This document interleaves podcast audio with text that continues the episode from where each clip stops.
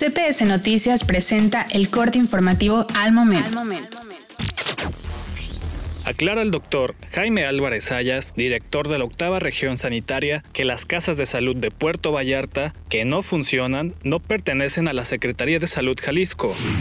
Nuevamente por segundo día, los jóvenes de 15 a 17 años abarrotaron las calles que rodean el macromódulo de La Lija para recibir su vacuna.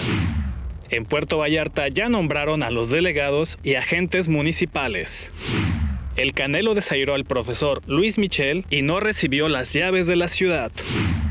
Colectivo Madres Buscadoras de Sonora llevan años buscando a sus familiares desaparecidos. Aunque no les gana la desesperación, no se dan por vencidas. En México se contabiliza más de 95 mil personas desaparecidas. Una marcha de casi 200 kilómetros encabezada por el presidente de Bolivia, Luis Arce, y el exmandatario Evo Morales en apoyo al gobierno, llegó a La Paz tras seis días de caminata. Esta es la información en minuto y medio. Que tenga una excelente tarde. Para más información, visita nuestra página web y síguenos en redes sociales. Les deseamos un excelente día.